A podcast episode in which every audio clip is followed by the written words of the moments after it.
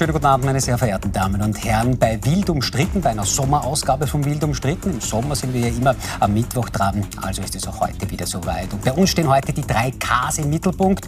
Kickel, Kurz und das Klima. Und darüber will ich sprechen, unter anderem mit Lena Schinigen, Klimaaktivistin und jemals bei Fridays for Future. Hallo und schönen guten Abend. Schön, Vielen Dank für die Einladung. Bei uns ist heute auch Christian Höbert, Ex-FPÖ-Politiker und jetzt Unternehmer. Hallo und herzlich willkommen bei uns im Studio. Danke für die Einladung. Und bei uns ist heute auch Ida Metzger, Ressortleiterin der Innenpolitik bei der Kronenzeitung. Freut mich, dass Sie da sind. Guten Abend. Herr Höbert, vorweg ein spezielles Danke an Sie. Sie sind kurzfristig eingesprochen, äh, eingesprungen. Maximilian Weinzettel von der Freiheitlichen Jugend sollte heute eigentlich da sitzen, wie es auch in einigen Ankündigungen war. Danke, dass Sie so kurzfristig eingesprungen sind. Sehr gerne, ganz in sommerlichen Outfit. Sommerspezial. Sommerspezial, da passt das Outfit gleich dazu. Apropos Sommer, gleich ein gutes Stichwort für unser erstes Thema. Wir beginnen nämlich mit dem Sommergespräch von Herbert Kickl. Das war diese Woche bei den Kolleginnen und Kollegen beim ORF zu sehen. Er ist dort ähm, äh, zu allen möglichen Themen befragt worden. Darüber wollen wir jetzt auch sprechen. Das ganze Sommergespräch können Sie auch in der Mediathek auf unserem Superstreamer Join nachschauen. Frau Schilling, Sie haben das Gespräch schon gesehen. Bei wie vielen Themen konnte Sie denn Herr Kickl überzeugen? Wie man sich vielleicht vorstellen kann, bei nicht besonders vielen. Und ehrlicherweise diese Debatte über immer wieder Politiker, wo wir ganz andere Debatten führen müssten, nämlich Debatten darüber, wie er über Medien spricht, über Medienfreiheit spricht, die finde ich tatsächlich bemerkenswert, auch die Aussagen, die er gestern getätigt hat. Und vor allem, und jetzt müssen wir mal drüber reden, Herbert Kickel redet über die Eliten. Dabei müsste man eigentlich sehen, dass die FPÖ schon lange nicht mehr die Partei des kleinen Mannes, der kleinen Frau ist. Ich bin selber eine kleine Frau und äh, maße mir an, das zu sagen. Unter der letzten schwarz-blauen Regierung haben wir recht klar gesehen, was ist passiert.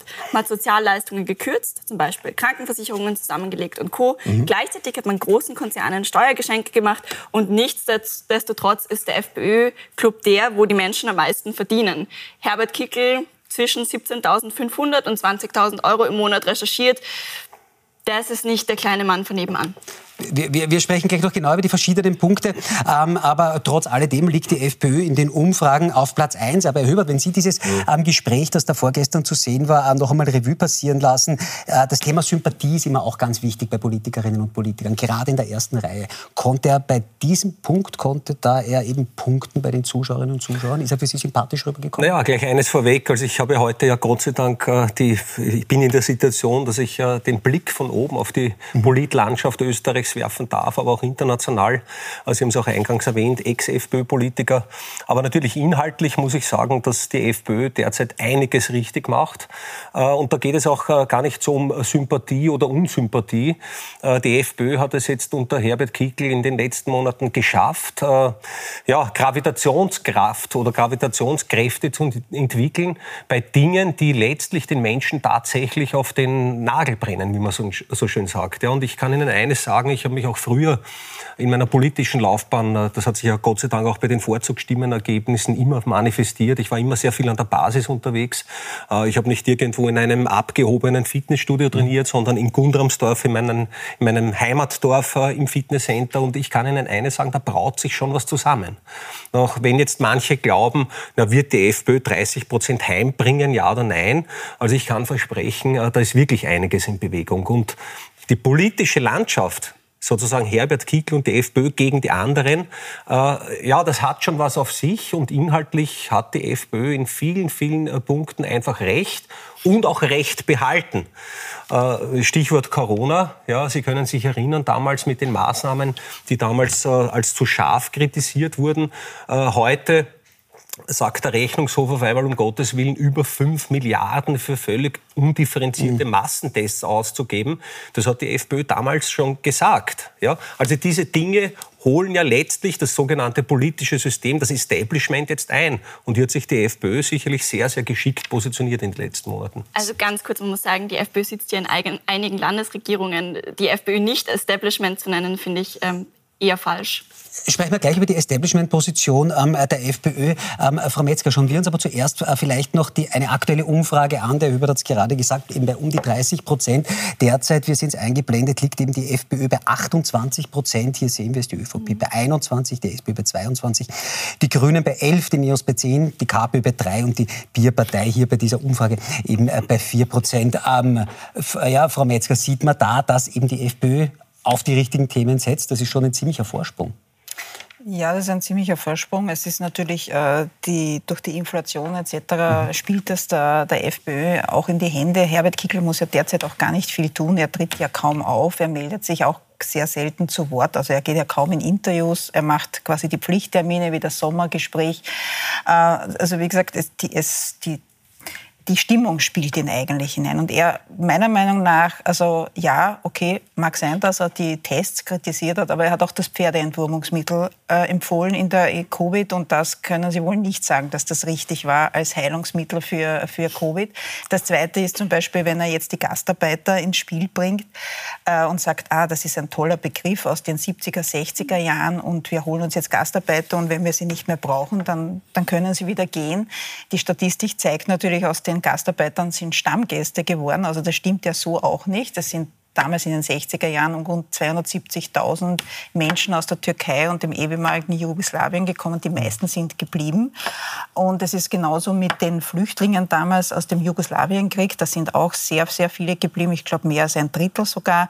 Also so, dass man die, und dann gibt es noch das Niederlassungsrecht der EU, dass wenn jemand aus äh, Slowenien, der Slowakei, Rumänien etc. kommt, die dürfen sich einfach hier nieder, also ansiedeln, die Menschen, und dürfen bleiben.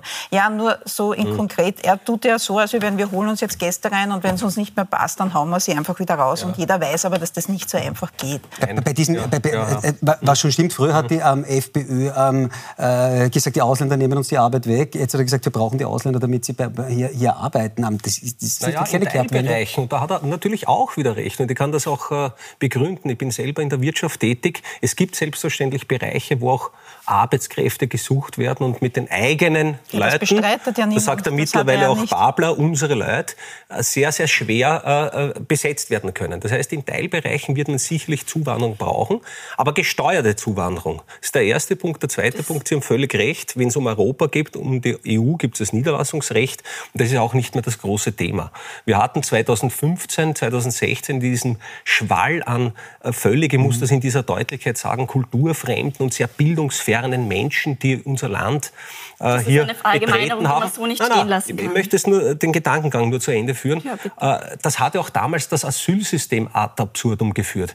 Bitte, man kann doch nicht äh, sagen, dass es normal ist, und das haben wir wieder bei dieser Debatte, no. dass man sich äh, sozusagen in Afghanistan in einen Schlepperkonvoi setzt und über zig verschiedene Länder über das Meer unter unglaublichen Gefahrenquellen ja in Europa landet. Nein, nein, nein, nein. ich möchte das nur erklären. Ja? und dann von Griechenland kommend sozusagen nur versucht, nach Deutschland zu kommen, nach Österreich kommen, nach Schweden zu kommen. Das waren nämlich die drei Länder mit den pro Kopf höchsten Asylquoten. Dafür wurde das Asylsystem nicht geschaffen. Und zu den Gastarbeitern noch zurück, das was Kickel auch äh, hier zum Ausdruck bringen wollte, ist, dieses Wort besteht ja aus zwei äh, Wörtern, Gast und Arbeit. Und wenn es Gastarbeiter gibt, die sozusagen keine Arbeit mehr haben, dann wird es schwierig, die weiter zu beschäftigen. Und wenn sich ein Gastarbeiter nicht als Gast benimmt, ja, dann muss man sehr wohl darüber nachdenken, dass dieser Gast, der sich eben nicht als Gast benimmt, wirklich auch wieder aus dem, nein, nein, aus dem also, Land also, bekommt. Also, nicht von darf sagen, so hat er es nicht gemeint. Er hat gesagt, wenn wir den Gastarbeiter nicht mehr brauchen. Er hat nicht gesagt, wenn er sich nicht ordentlich benimmt etc. Er hat gesagt, wenn wir diese Gastarbeiter nicht mehr brauchen, dann können sie das Land wieder verlassen. Und dass dem halt nicht so ist, weil wenn jemand zwei, drei, vier, fünf Jahre bleibt und sich dann vielleicht hier in einen Menschen verliebt und heiratet, dann wissen wir alle, dass der nicht mehr aus dem Land rausgehen wird. Deswegen ist das, äh, was mich ja jetzt auch nicht stört, sondern das ist nur eine Vorspiegelung falscher Tatsachen einfach. Ja, ja und das er ist hat das aus dem aus meiner Sicht. Ja, Nein, es geht, um das, so es das geht aus meiner Sicht um das gesamte System. Ja, aber, wir, ja, aber was, hat denn, was, hat denn, das mit dem Asyl zu tun? Asyl ist ja was für Flüchtlinge. Wir reden jetzt von qualifizierter Zuwanderung, von äh, Facharbeitern, aber zeigt nicht sich immer mehr das Bild, dass Österreich Nein, in vielen Bereichen nicht mehr jenes Österreich ist, was sich viele Menschen ja, und man kann ja auch von einer, einer Mehrheit rechts der Mitte sprechen, denn wenn ich, sage mal, 30 mit 20, 25 Prozent zusammenzähle, dann wird man merken, dass Österreich sicherlich Boah, konservativ rechts der Mitte ausgerichtet ist. Wenn, wenn die Menschen das Gefühl haben und auch offensichtlich den, den Eindruck bekommen, dass Österreich nicht mehr das Land ist, was es noch vor 20, 25 Jahren war, dann muss man Korrekturen vornehmen. Ja, und es hat niemand etwas gegen Menschen, die hier, wie gesagt, sich wie Gäste benehmen ja, und was letztlich heißt auch arbeiten. Debatte? Ja. Also das ist mal die erste Frage, was das für eine moralische Kategorie ist, wo Sie als Mensch sagen, ich sage, was gut und was schlecht ist. Das ist das Erste. Da geht es nicht um Benehmen. Wir haben einen Rechtsstaat, der gilt für alle Menschen. Das ist eine Grundlage, die herkommen. Zweitens, Sie vermischen mal wieder Begriffe und das kommen so Floskeln. Wir haben Asyl gehört, aber es gibt subsidiär Schutzberechtigte, es gibt Menschen, die einfach hierher ziehen können und arbeiten wollen wir diese Begriffe voneinander trennen und nicht so tun, als wäre alles eins. Und ihr Kickel, der mal wieder recht hatte, Pferdeentwurmungsmittel, ist, ist schon gefallen, aber auch ein Offiziell zugelassen jetzt in den Vereinigten Staaten, dieses Bitte Medikament. Auch als, auch als Covid-Medikament. dieses Covid-Thema. Ja, das könnten wir heute auch mal auslassen. Ja.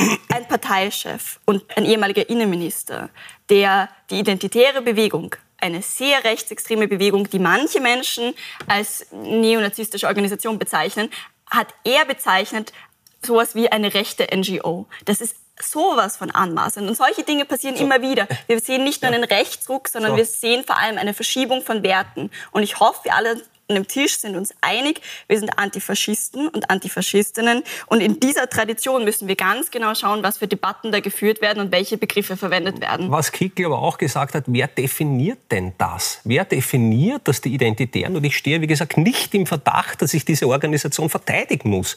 Ich habe nichts mehr mit der offiziellen hohen Politik zu tun. Müssten Nur wer definiert FPÖler das? Wer? Ich bin kein FPÖler, ja. Aber müssten Sie? Wer? Nein, nein. Und ich habe auch früher gesagt, das ist ein Verein, der mit der Partei damals nichts zu tun hat. Aber was mich einfach stört in der ganzen Diskussion, wer definiert, dass die, weil Sie gesagt haben, manche meinen, die sind neonazistisch. Man muss mit diesen Begrifflichkeiten ein bisschen aufpassen. Meines Wissens wurde kein einziges Mitglied von denen in irgendeinem NS-Prozess verurteilt. In einem NS-Prozess Zweitens, es gab eine, es gab eine ganze, die Frau Metzger wird das wissen, es gab auch eine, eine, eine, eine Anklagerei in Graz ja, bei den Identitären, die wurden allesamt freigesprochen.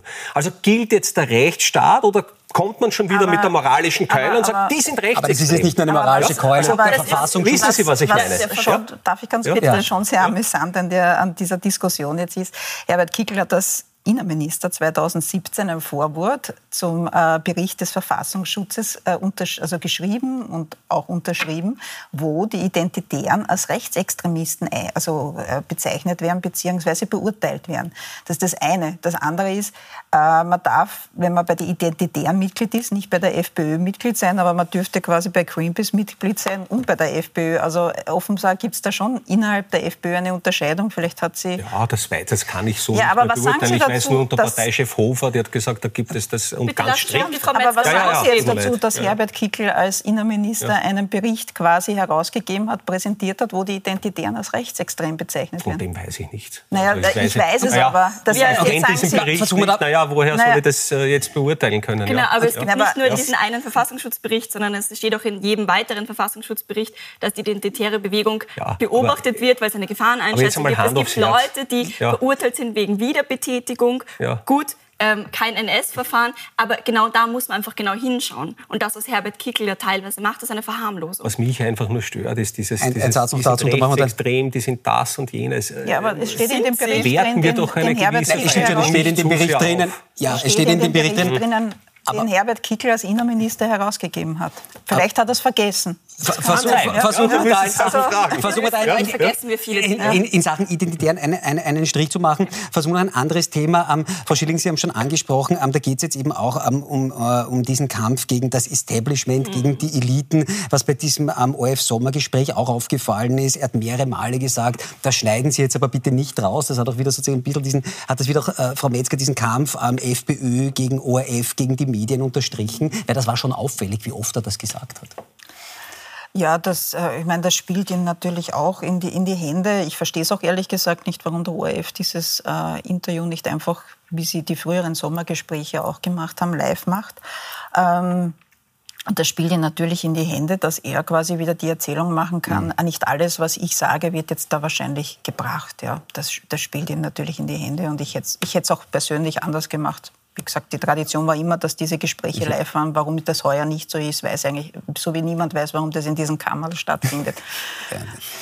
Das, äh, das ist wahrscheinlich wirklich die große Frage.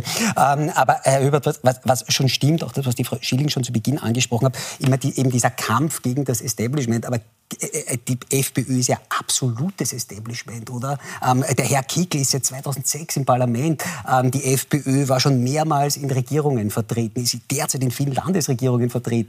Wer, wenn nicht die FPÖ, ist Partei-Establishment? Oder muss man wieder über die Definition von Establishment diskutieren. Ja, äh, äh, natürlich, parteipolitisches Establishment, äh, dazu kann man die FPÖ sicherlich zählen. Ja, es ist eine parlamentarische Partei auf, auf sämtlichen Ebenen, Bund, na, fangen wir an, Europa, Bund, Land, auch Gemeinden. So, äh, da muss man natürlich mitspielen im Sinne von, das ist ein System, wo wir dabei sind und aus diesem System heraus versuchen wir gewisse Änderungen herbeizurufen. Ja? Da, wo die FPÖ mit, sicherlich, äh, mit Sicherheit kein Establishment ist, ist, was die Themenlage betrifft. Ja? Und, und wir haben das vorher schon kurz andiskutiert. Es sind so viele, und ich muss ein kleines vorweg sagen, Herbert Kickl hat in Wahrheit ja auch keinen Gegner. Wer ist denn heute, wenn man sich, die, wenn man sich heute die politischen Führungsfiguren nochmal ansieht, wer ist wirklich dezidiert ein Gegner von Kickl, der es mit ihm aufnehmen kann? Ja? Sogar Rudi Fussi, ja, bekennender Sozialdemokrat, ja, hat in einem Tweet jetzt abgesetzt, also auf diese Duelle freut er sich schon. Ja. Äh, den Babler wird er sozusagen beim Frühstück verspeisen, äh, Nehammer wird nicht wissen, wo vorne und hinten. Und ich, das ist auch okay. im Übrigen mein Attest. Ja. ja. Es gibt Frau keine politische gibt, Gegnerschaft. Sehen Sie Gegner für den Herrn Kickl? Also auf der einen Seite finde ich es lustig, Rudi Fussi zu zitieren, das wird ihn sicherlich extrem freuen. Zweitens, natürlich wird es Gegner geben im nächsten Jahr. Wir haben im nächsten Jahr fünf Wahlen anstehen. Wir haben eine Salzburg-Wahl, wir haben eine Steiermark-Wahl, wir haben eine Innsbruck-Wahl, Innsbruck äh, Innsbruck-Steiermark. Ja. Wir haben Europa, Nationalrat. Also ganz groß auf jeden Fall genau. Ganz viele Wahlen nächstes Jahr. Das heißt aber, dass verschiedene Parteien sich auf ganz verschiedenen Ebenen positionieren werden. Wir haben gesehen, dass äh, gerade auch eine Linke gewinnt. Das haben wir in Salzburg gerade gesehen in der vergangenen Wahl. Wir haben das aber auch in ganz anderen Kreisen gesehen. Ein Andi Babler steht sicher vor einer riesigen Herausforderung. Da braucht man gar nicht reden. Die Partei ist gerade noch nicht geeint. Man wird sehen, ob das hinhaut oder nicht. Aber, und das muss man, glaube ich, deutlich machen, Kickl hat sehr wohl Gegner. Nämlich wird es jetzt eine Neuaufstellung von einer Sozialdemokratie geben. Es wird hoffentlich einige Spitzenwechsel ja geben. Ja, ja, aber ich glaube, einen, einen, ja. eine Anerkennung von dieser ja. Spitze. Und jetzt muss man ehrlich auch nochmal sagen, Sie haben vorher gesagt, unter der FPÖ, was ist da passiert? Ein Zwölf-Stunden-Tag ist eingeführt worden. Immer dann, wenn FPÖ und ÖVP regieren, wird das Sozialsystem für die meisten Menschen in erster Linie schlechter. Immer dann, wenn FPÖ und ÖVP regieren, dann werden die Reichen im Schnitt eher reicher. Und das, ja, das ist eine Lüge in ewige der Klassenkampf. Ne? Na, ist es nicht so? Steht die FPÖ nicht für Nein. den kleinen Mann? Ich glaube, dass eine gesamtheitliche Politik äh, wichtig ist. Also ich kann mich erinnern, in meiner, in meiner äh, Zeit, auch in der freiheitlichen Wirtschaft, immer gesagt, ein Unternehmer kann nur dann erfolgreich sein, wenn er gute, gut ausgebildete und auch motivierte Mitarbeiter hat. Für, also auch mein Grundverständnis.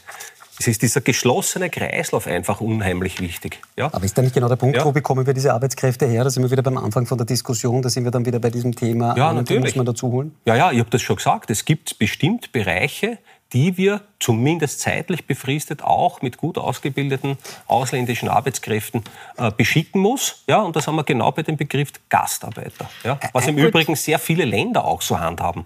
Ja, oh, genau. Nur Deutschland, manche sagen ja auch schon äh, ein bisschen verächtlich Buntland dazu, weil sich das so massiv mhm. verändert hat, nämlich im negativen Sinne. Äh, man, der Bogen wird ein, einfach überspannt. Ein Satz noch ja. dazu? Genau, ein Satz noch dazu. Ich glaube, man stellt die Tatsachen falsch dar. Wie gesagt, FPÖ-Clubmitglieder sind diejenigen, die im Nationalrat mit zusätzlichen Jobs seit Jahren am meisten verdienen. Und zu KPÖ, ja. ja. kann man schon sagen, ja. aber dann zum Beispiel Parteien wie die KPÖ machen es anders und dann stellt man sich als FPÖ hin und sagt, das Establishment, als das Establishment und es ist Salzburg Bürgermeister. Es sollte, glaube ich, in unser aller Sinne sein, dass es nicht nur reine okay. Berufspolitiker gibt, die, die, sowieso in der Regel von nichts Ahnung haben. Ja? Ganz kurz, Frau Metzger, abschließende Frage zu diesem Thema, die schwierigste nach diesem Gespräch auch, ähm, kann Kickel Kanzler in Ihren Augen, wenn Sie dieses Gespräch jetzt Revue passieren lassen, ähm, könnte er das? Sommergespräch meinen ja. Sie jetzt? Also ich finde, dass, äh, das haben ja auch sämtliche Kommentatoren gefunden, äh, es, es muss noch ein Programm, ein richtiges mhm. her. Das ist noch nicht da. Er legt, das mag er, das war immer die Stärke der FPÖ, dass sie den, den Finger in die Wunden legt, aber die Lösungen, die sind noch nicht da. Vor allem spielt er halt manchmal mit Lösungen, die äh, so dann oft EU-rechtlich etc. ja auch nicht so leicht zu umzusetzen sind. Also der, der äh, fehlt Aber er hat, halt den Vor, er hat halt den Vorteil, als Oppositionspolitiker, er kann was behaupten und muss halt nicht den Wahrheitsbeweis antreten. Ja, so wie Pablo ne? Ja, und auch andere, also, die sich in Opposition so, befinden.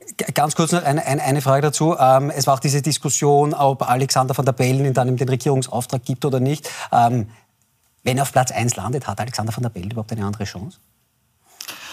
Ja, also ich glaube, das wird äh, sehr schwierig werden. Ja. Es sei denn, es, also ich meine, wir haben es ja schon einmal 2000 erlebt, dass dann der zweite und der dritte sich gegen den ersten quasi verbündet haben und auch keinen Regierungsauftrag hatten. Also ich glaube, bevor dann eine Staatskrise zustande kommt, ich meine, Herbert Kickl muss einen Koalitionspartner finden. Das mhm. wird das Schwierigste werden. Aber derzeit sagen alle, wenn man das nein. ernst nimmt, nein, mit Herbert Kickl nicht. Ich glaube aber auch nicht, dass die FPÖ noch einmal die Nummer von 2000 macht, dass der Herbert Kickl in der ersten Reihe fußfrei im Parlament sitzt äh, als Clubobmann und dann den Vizekanzler, wie auch immer der dann heißt, mhm. aus der FPÖ irgendwie äh, einen mhm. anderen, oder, oder sagt Marlene, in dem Fall früher war es die mhm. Susi Ries, Marlene, geh du voran, das sagt Herbert Kickl sicher nicht. Ja.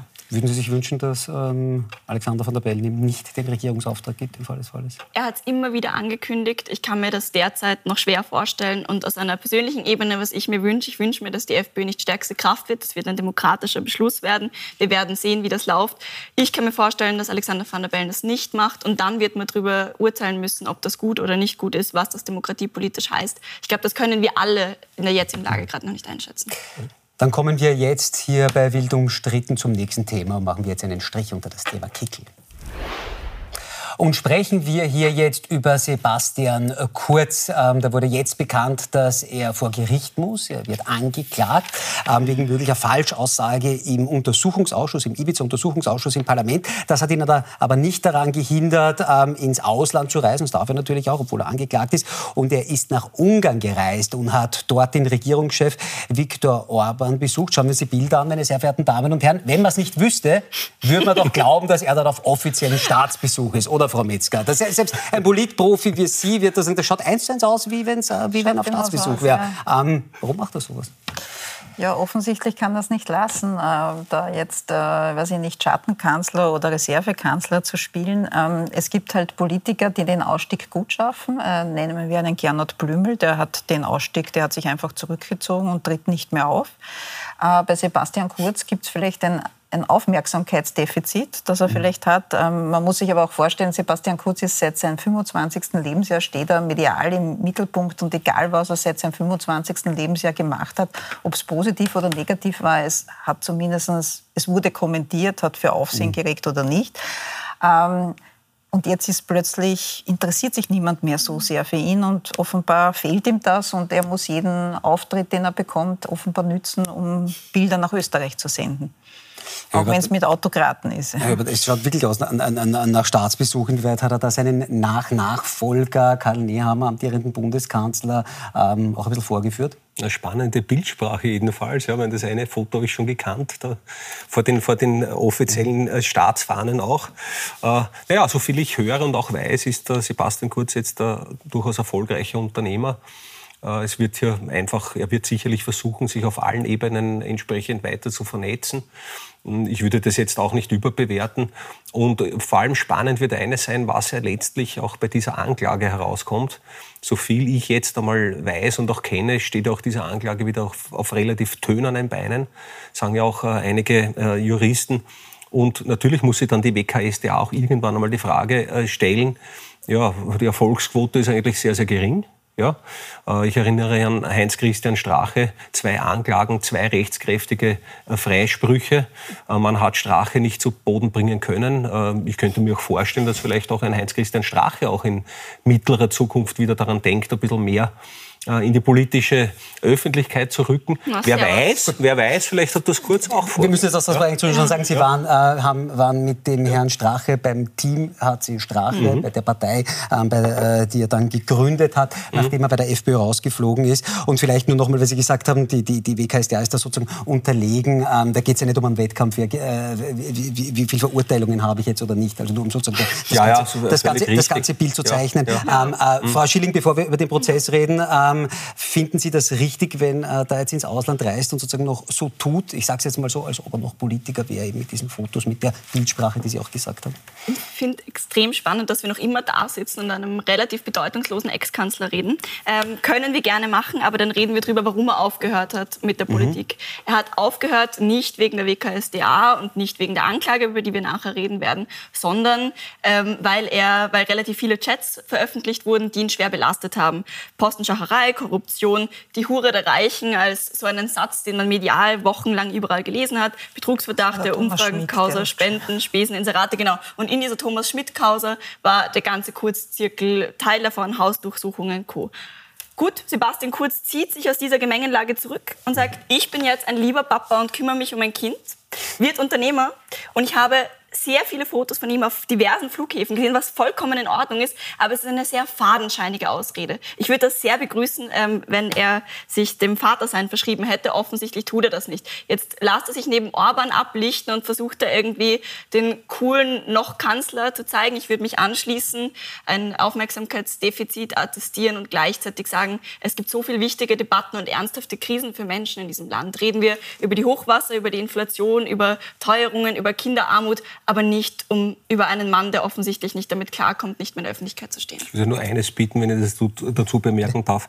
Äh, es ist ja allgemein äh, bekannt, dass äh, das linke Lager eher für Verbote und, und, und, und so weiter steht.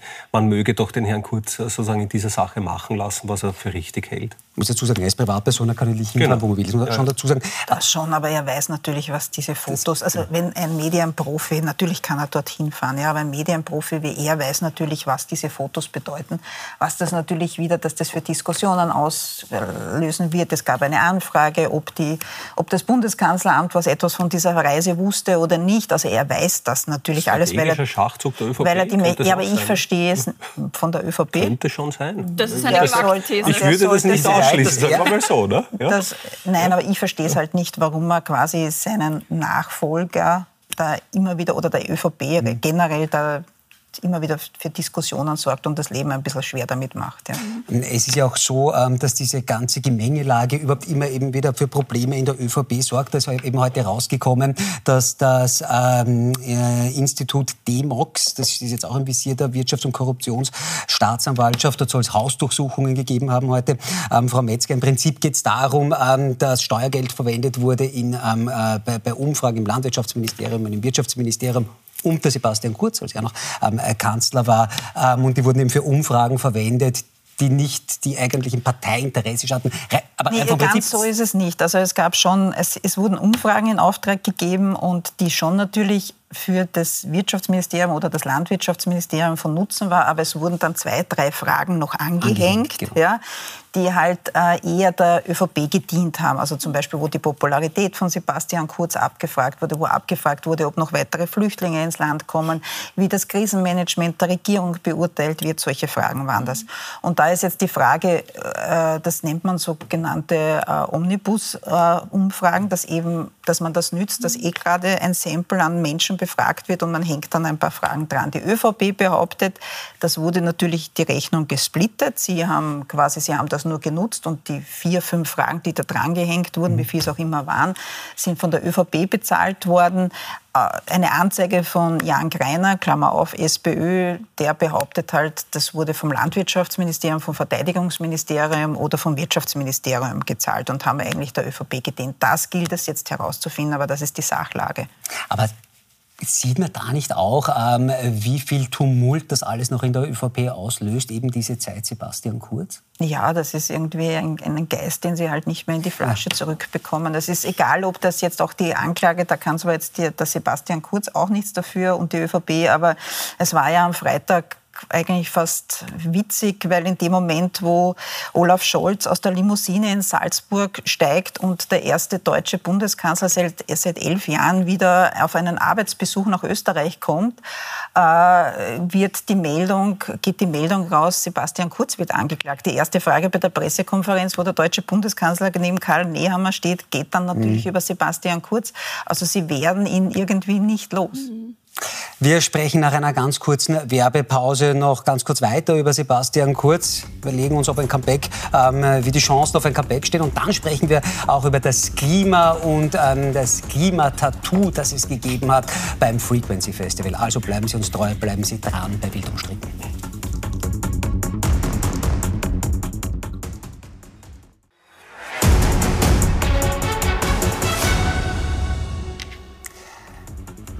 Hallo und herzlich willkommen zurück bei Wild umstritten hier auf Puls 24. Sie sehen ein Sommerspezial von Wild umstritten und wir sprechen hier gerade im Studio über Sebastian Kurz, über seinen Besuch in Ungarn ähm, und auch über den Prozess, äh, der auf ihn im Oktober wartet. Ähm, Herr Höbert, ganz allgemein halten Sie eben ein Comeback von Sebastian Kurz für möglich, für wahrscheinlich, wenn er bei diesem Prozess freigesprochen wird? Naja, wenn, äh, ich sage mal, die ganzen, ganzen rechtlichen Dinge äh, erledigt sind, warum nicht? Wenn er es möchte und natürlich, wenn das seine Partei auch möchte. Ja?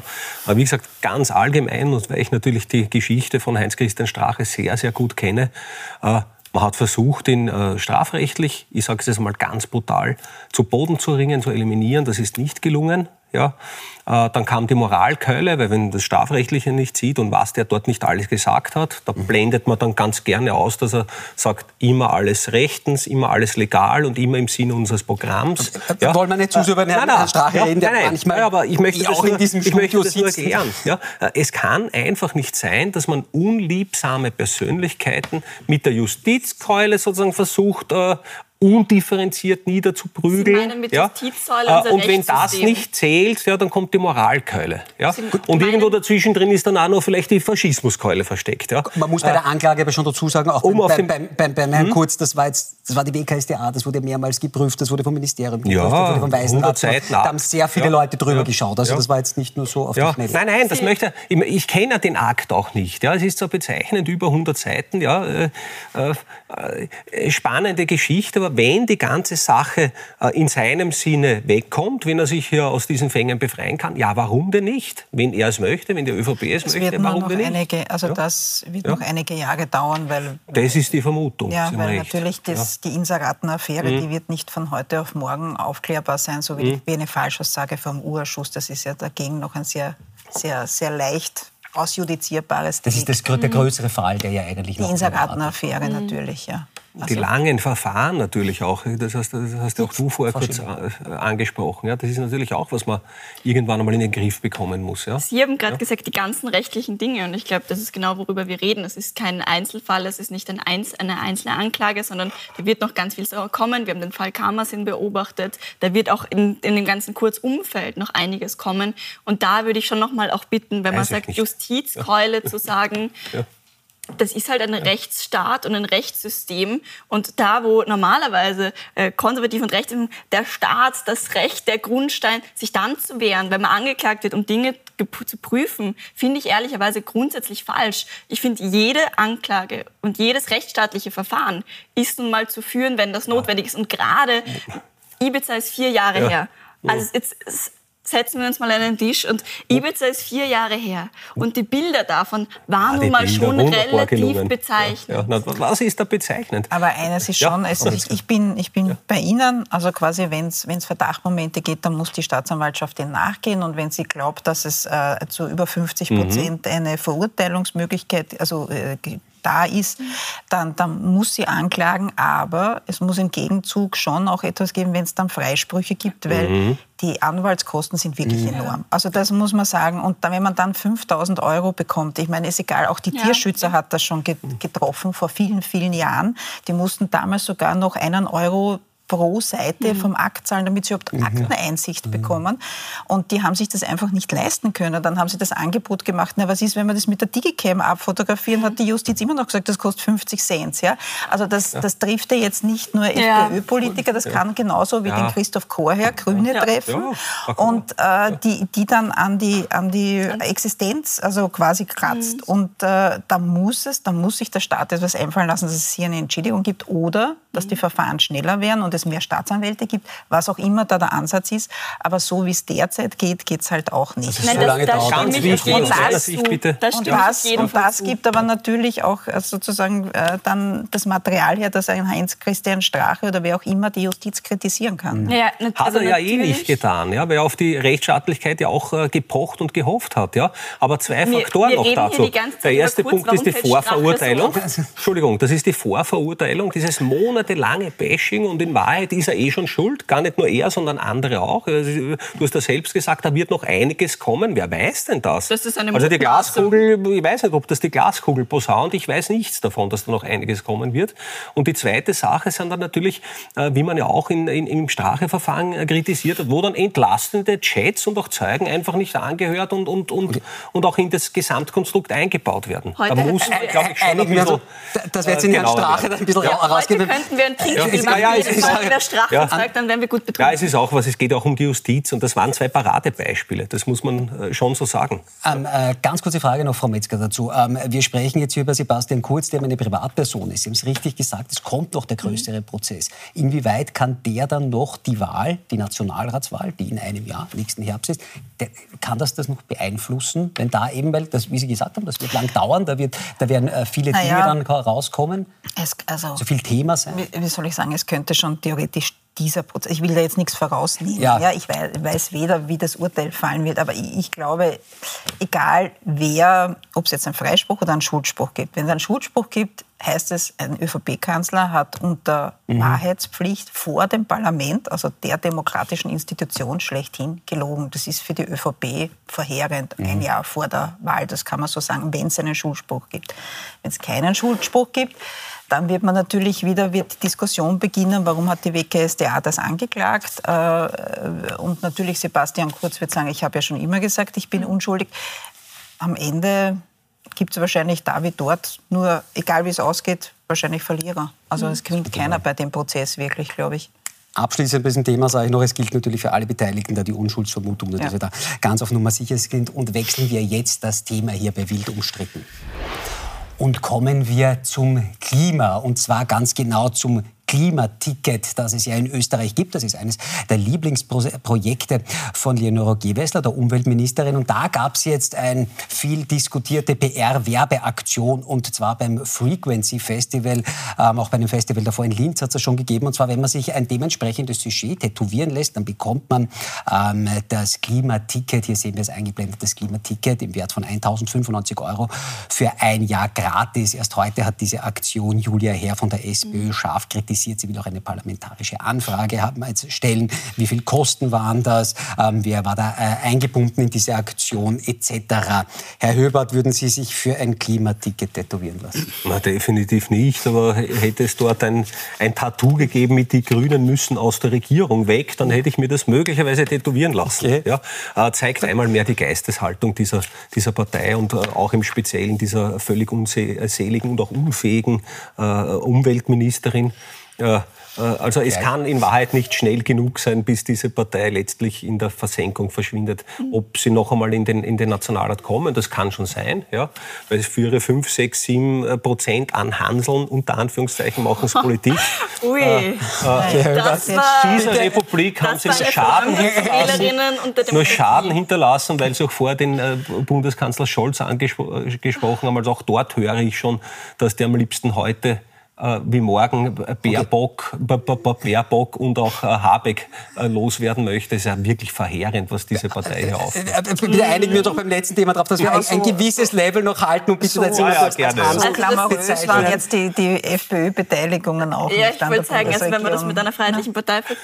Also, also bitte, Hans, also schauen wir, dass wir, dass wir, dass wir ein, ein, ein, Niveau halten. Aber, aber Frau, ähm, Frau Schilling, ich glaube, Sie mhm. wollen da trotzdem drauf noch was äh, entgegnen. Sie haben ich habe sie nur gehört neben mir, dass Sie da, glaube ich, schon was sagen wollen. Mitglied, ich auch nicht. Na, also für mich ist tatsächlich die Frage diese Scheindebatten, die da geführt werden. Wenn Leute sich was tätowieren lassen mhm. in einem medialen Gag, der meinetwegen wirklich nicht geglückt ist und nicht die superste Idee, sind das trotzdem Menschen, die das selbstbestimmt gemacht haben. Würde ich das machen? Insgesamt waren sechs Menschen. Nur genau, würde ich das machen? Wahrscheinlich nicht. Aber in Anbetracht, dass wir tatsächlich Klimathemen haben, über die wir reden könnten, über die wir inhaltlich reden könnten, die Hochwasser, die Existenzen zerstört haben, die Hitze, die gerade die Menschen treffen, vor allem die Armen, vor allem die Älteren, die aus ihren Wohnungen in diesen Tagen nicht mehr rauskommen und dass wir dann Debatten führen, weil sich am Frequency Leute Klimaticket tätowieren lassen, finde ich extrem lächerlich. Also ich würde gerne sehen, Aufruf, alle Leute, die sich am Frequency irgendwas anderes tätowiert haben, das ihnen danach peinlich sein könnte, mögen mir das gerne schicken. Und also was ich, wo ich zustimme, bei der Jule Herr zu sagen, dass das Klimaticket dafür gratis ist. Wie gesagt, ich sage ein vielleicht nicht ganz geglückter Gag. Ich finde auch, das Klimaticket sollte leistbarer sein und vor allem zugänglicher für die meisten Menschen. Aber ich würde das unabhängig von dieser Kampagne fordern.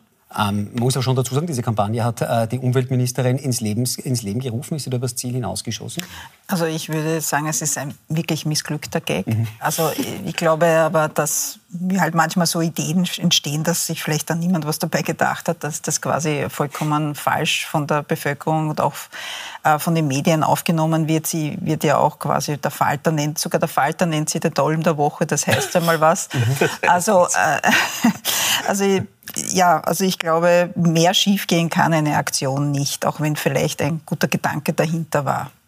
Was auch immer wieder Aber halt Menschen irgendwie als Werbeträger dafür irgendwie die Haut zu verwenden für das Klimaticket ist halt aber missglückt ist sozusagen, dass man, dass man da so in die Offensive geht, oder? Also sagt man, Nein, die, die ganze Aktion zu sagen, man muss sich jetzt das Klimaticket ja. also tätowieren lassen auf den Oberarm oder auf den Unterarm, wo auch immer hin, ist einfach ja, Nonsens. Wahrscheinlich hat ein Schießstand mit so Dosen und einem Ball gereicht, um das Klimaticket zu gewinnen oder irgendeine Tombola. Okay. Ähm, eine äh, Diskussion, wenn es ums Thema Klima geht, die es in den letzten Monaten auch immer wieder in Österreich gegeben hat, waren die Klimakleber. Und da gibt es von den Kolleginnen und den Kollegen vom Profil jetzt eine aktuelle Umfrage. Die Frage hat da eben geheißen, soll es Haftstrafen für die Klimakleber geben? Ähm, wir sind es gleich eingeblendet und insgesamt 76 Prozent, wenn man die 24 und die 52, mhm. Sie sehen es eher positiv und sehr positiv zusammenzählt, 76 Prozent stehen da eben Haftstrafen positiv ähm, gegenüber ähm, Frau Schilling, inwieweit überrascht Sie das? Naja, also dass äh, diese Aktionsform nicht besonders beliebt ist, haben wir ja wohl im letzten Jahr gesehen. Dass viele Menschen sich darüber ärgern, dass das ein Reizpunkt ist, ist auch offensichtlich. Dass man aber alleine, also erstens, wie wird diese Umfrage gestellt? Wer möchte äh, Strafrecht einführen? Wie macht man das? Und ich habe dann ganz einfach juristische Fragen, nämlich gerne auch an alle anderen. Wie macht man das mit einer Versammlungsfreiheit, die trotzdem gewahrt werden wird? Wie macht man das mit etwaigen anderen Verkehrsblockaden? Nennen wir es Staus? Sagen wir, ähm, ein Auto parkt sich vor einer Straßenbahn und dann steht da Stau. Gilt dann auch für den Straßenbahn, Straßenbahnfahrer diese Haftstrafe? Also ich finde, ehrlicherweise ist das eine Debatte, die extrem absurd geführt wird, weil was ist die rechtliche Grundlage dafür? Dass man sich über Klimakleber meinetwegen ärgert und dass es nicht die allerbeste Idee ist, würde ich jetzt sagen, sich im Frühverkehr vor Autos zu kleben, da bin ich auch dabei. Ich finde die Fragestellung ehrlicherweise extrem überspitzt. Aber Frau äh, Metzger, es gibt äh, Landeshauptleute, ähm, die sich da sehr wohl dafür aktiv machen. Ja, die Johanna Mikl-Leitner hat heute wieder einen Brief an Alma Sadic geschrieben, dass sie äh, Strafen für Klimakleber, härtere Strafen für Klimakleber fordert. Seit Mai liegt ein Gesetzesentwurf seitens des Innenministeriums bei den Grünen und es gibt halt null Reaktion bis jetzt. Ähm, mich wundert jetzt diese Umfrage jetzt nicht das Ergebnis, weil äh, natürlich einerseits, wie gesagt, die Aktion ist nicht wahnsinnig beliebt, wenn man sich im Frühverkehr anklebt, aber sie wird natürlich auch ununterbrochen. Die Hanne Mikl-Leitner wird ja seit Jänner nicht müde, die Klimakleber zu thematisieren, härtere Strafen zu fordern. Also es wird ja, die, ich glaube, die FPÖ nennt sie sogar Klimaterroristen. Also mich wundert das nicht, dass die Menschen da, selbst wenn die noch nie kein einziges Mal in, wegen eines Klimaklebers im Stau gestanden sind, für härtere Strafen sind, weil es einfach von der Politik so forciert wird. Auf die mhm. darf man jetzt wütend sein. Da wird Wutpotenzial äh, erzeugt und, und das entlädt sich halt hier. Und also ganz kurz sogar, Dominik Knepp hat am Anfang gemeint, man soll Klimakleberinnen anpinkeln und solche Geschmacklosigkeiten, das heißt auf dem gesellschaftlichen Terror, dass wir uns da begeben, das ist extrem niveaulos. Die politische Debatte, die geführt wird, wird ähm, geführt, als würde es tatsächlich um Terroristen gehen, die irgendwie ähm, irgendwem Schaden anrichten. Und ich glaube, auf dieser Ebene muss man sagen, äh, da ist die FPÖ und die ÖVP mitverantwortlich für diesen Diskurs. Ja, über die, die Frage gerne an Sie weitergeben. Eben Klimaterroristen, ja. was eben die FPÖ wirklich immer wieder sagt, ist das nicht auch insoweit gefährlich, dass man ähm, die Menschen, die sich da eben dann an die Straße kleben, ähm, dass man dann nicht auch äh, gegen äh, Gewalt gegen sie aufruft, wenn man sagt, das sind Terroristen, also da könnt ihr mehr oder weniger machen, was ihr wollt, wenn ihr im Auto naja. davor steht. Ist ja nicht die Gefahr, dass da die Hemmschwelle ganz einfach sinkt? Ja, natürlich. Bei den Autofahrerinnen und Autofahrern, die davor stehen, wenn man die als Terroristen bezeichnet, auch, ja. das ist natürlich eine, äh, eine, eine, ziemliche Gefahr, die man da heraufbeschwört. Ja. Sollte die FPÖ da nicht abrüsten mit den Worten? Naja, um nicht möchte, zu riskieren. Ich möchte jetzt da nicht mitspielen, dass man jetzt sozusagen da eine, eine Umkehr gestaltet. Der Punkt ist schon, dass die ganz genau wissen, was das letztlich hervorgerufen hat, auch für eine Stimmung, für einen Druck auch in der Bevölkerung. Wie gesagt, ich kann immer nur sagen, was ich an der Basis so höre und äh, da sind die Haftstrafen noch das gelindeste. Ja, äh, ich, ich, bin ja, ganz, äh, bin ganz bei dir. Ich meine, das gibt's ja, das ist ja im Strafrecht nicht abgebildet und so weiter. Aber es ist natürlich an der Grenze zur Nötigung. Ja, das ist äh, auch äh, Schadenersatz. Äh, es, wird, es hat auch ein, ein, Flughafen in Deutschland jetzt den, den Entscheid mhm. getroffen, äh, da jetzt Schadenersatzforderungen einmal zu lancieren. Das halte ich auch für wichtig. Weil wie kommt denn ein Chef dazu, der vielleicht eine Auftragslage hat, der äh, tolle, motivierte, gut gebildete Mitarbeiter hat und der sagt, die kommen jetzt spät ja, und ich kann meine Aufträge nicht bearbeiten. Das ist ja ein Schaden, der mir entsteht. Also, und Würden im Sie Übrigen, das über Pendlerverkehr Übrigen, auch sagen? Ich, ich bin wirklich ein Verfechter der freien Rede, auch der, des Demonstrationsrechts und so weiter. Aber ich bin überzeugt, dass diese, diese Typen, die sich da jetzt äh, völlig richtig da irgendwo hinpicken, ich meine, besonders lustig über den einen äh, gesehen, der da mit diesem Betonbatzen äh, da herumgelaufen ist, da musste ich auch schmunzeln, ja. Aber dass die letztlich eine ehrliche und offene und auch sinnvolle Debatte über den Klimawandel auch verhindern. Ja? Also am Ende des Tages muss man, äh, muss man diesen, diesen Damen und, und Herren auch einmal sagen, bitte hört doch auf, kommt auf den äh, Verhandlungstisch zurück, macht konstruktive Vorschläge. Ich habe jetzt einmal ein Interview mit einem der führenden Köpfe von dieser, äh, ich glaube, letzte, letzte Generation. Der war ja nicht einmal imstande, zehn Sätze zu formulieren, respektive drei, vier Zielrichtungen okay. zu formulieren. Okay, aber da müssen ja. wir versuchen wir es auf eine, auf eine allgemeine ja, also, Ebene. Versuchen wir es auf eine allgemeine ja. Ebene. Ähm, Frau Metzger, sind es die richtigen Methoden äh, mit dem äh, eben das Ankleben geben. Ähm, macht das nicht bei, wirklich ja. bei Leuten, ähm, die dann sagen, die eigentlich äh, dem Klimaschutz positiv gegenüberstehen, eher eine Abwehrhaltung? Ist das ein Punkt? Hat der Höber einen Punkt erreicht? Naja, die, die, Menschen, die es wahrscheinlich schon einmal erlebt haben, dass sie im Stau stehen wegen den Klimaklebern, äh, dort wird es das Gegenteil eher mhm. bewirken. Ähm, ich, ich habe eine andere Diskussion in der ZIP 2 gesehen mit einer Vertreterin der letzten Generation, mit der Claudia Blackholm, also äh, Pro und Contra von der ÖVP. Und ich finde, man hat dieser, ich weiß jetzt nicht mehr, wie sie heißt, der Vertreterin auf jeden Fall das sehr abgenommen, dass sie sich wirklich, dass sie quasi mhm. verzweifelt. Es war sehr authentisch, dass sie sehr verzweifelt sind, dass man quasi der Klimawandel nicht mehr lange das aufhaltbar ist und dass wir quasi an der Schwelle mhm. stehen, wo, wo wir dann nichts mehr unternehmen können. Diese Sorge hat die damals für mich schon, und ich konnte auch mehr als zehn Sätze, gerade Sätze sagen, äh, äh, authentisch rübergebracht. Ja. Ich verstehe die Sorge, ich kann das auch nachvollziehen, mhm ich glaube halt, wenn man halt sieht, was das für eine Reaktion, äh, vielleicht war es am Anfang eine Idee und jetzt sieht man aber, die Reaktion geht nicht in die richtige Richtung, dann müsste man vielleicht auch irgendwann einmal sagen können, vielleicht versuchen wir es mit einem anderen Weg. Das ist das Einzige. Ich selber sehe es jetzt nicht so dramatisch. Ich bin aber auch ehrlich gesagt noch nie in so einem Stau gestanden, aber ich stand schon öfters in einem Stau wegen angemeldeten Demos, wo ich es einfach nicht wusste, dass da jetzt heute eine Demonstration mhm. ist. Das weiß man ja auch nicht immer nur, weil sie angemeldet ist. Weiß ja. auch nicht automatisch. Das ist mir auch schon öfters passiert und da bin ich jetzt auch nicht sofort ausgezuckt und äh, mhm. man weiß jetzt auch nicht, ob ich vielleicht auf dem Weg zum Arzt war. Ja? Aber wie gesagt, wenn ich als Klimakleber sehe, jetzt machen wir das seit Monaten so und die Reaktionen gehen aber für ja. mich in die falsche Richtung, dann müsste man vielleicht auch die Methodik überdenken, würde ich sagen. Naja, also einerseits das, was Sie gesagt haben, Klimakleberinnen können zehn Sätze sagen, das ist halt Blödsinn. Seit fünf der eine. Jahren... Na, Punkt, das habe ich ganz konkret gesagt. Ja, seit also nicht fünf alle, Jahren geht die Klimabewegung ja. auf, auf, die Straße. Wir haben äh, erst letzte Woche fünf Jahre Fridays for Future gehört. Da sind Millionen Menschen überall auf der Welt auf die Straße gegangen. Tausende tun das noch immer und immer wieder in Österreich. Wir haben weltweite Klimastreiks gesehen, wir haben Besetzungen gesehen, wir haben viele NGO-Treffen, wir haben tatsächlich die Bandbreite an Aktionen verwendet. Und jetzt stehen wir hier 2023 an einem Punkt, wo in Kärnten Gebiete weggeschwemmt werden, wo Leute wirklich ihre Existenzen verlieren, wo Leute wirklich leiden und wir stehen auf der Seite und geben Haltungsnoten für Aktivistinnen. Das finde ich falsch. Man kann sagen, man findet das nicht richtig. Und gleichzeitig gibt es keine konstruktive Diskussion darüber, wie wir die Pariser Klimaziele einhalten sollen, die die Regierungen unterschrieben haben. Das ist keine Forderung, die aus der Luft gegriffen ist.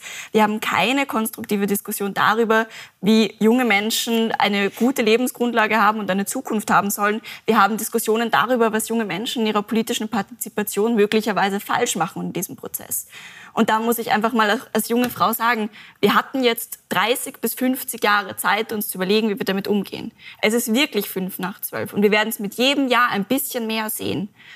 Und das macht was mit diesen Menschen, wenn klar wird, dass Klimakonferenz für Klimakonferenz, Regierung für Regierung die Ziele verfehlt werden. Und die einzigen Ambitionen, die es gibt, ist über ähm, Aktivistinnen zu reden und das Klimaticket als Aktion. Ah, verstehen. Ganz kurze Abschlussfrage noch. Aber haben Sie als Klimaaktivistin ähm, die Befürchtung, dass diese Aktionen der Klimakleber eben Leute abschrecken können, so auch wie die Frau Metzger gesagt hat? Ist, ist, ist diese Gefahr, haben, sehen Sie diese Gefahr? Ich habe mich deswegen immer so positioniert und auf der anderen anderen Seite aber ganz viel Verständnis für alle Aktivistinnengruppen, weil es tatsächlich dieser Planet brennt. Ich meine, Touristinnen und Touristen wurden evakuiert aus Gebieten, die gebrannt haben diesen Sommer in Europa. Unsere Traumstände sind in Flammen gestanden. Und jetzt so zu tun, als hätten wir kein Problem und die Aktivistinnen sind das größte Übel, mit dem wir gerade zu kämpfen haben, ist lächerlich. Das war wild umstritten für heute. Bei mir im Studio war Lena Schilling, Klimaaktivistin. Ganz herzlichen Dank Dankeschön. für Ihren Besuch. Christian Höbert, Ex-FPÖ-Politiker und jetzt Unternehmer. Danke, dass Sie hier waren. Und Ida Metzger von der Kronenzeitung. Ganz herzlichen Dank. Danke, ja. dass Sie sich für uns Zeit genommen haben. Meine sehr verehrten Damen und Herren, in einer Woche gibt es dann eine neue Folge von Wild umstritten. Kollege Werner Secker begrüßt Sie dann wieder hier auf diesem Platz. Eine schöne Woche. Auf Wiedersehen. Bis bald.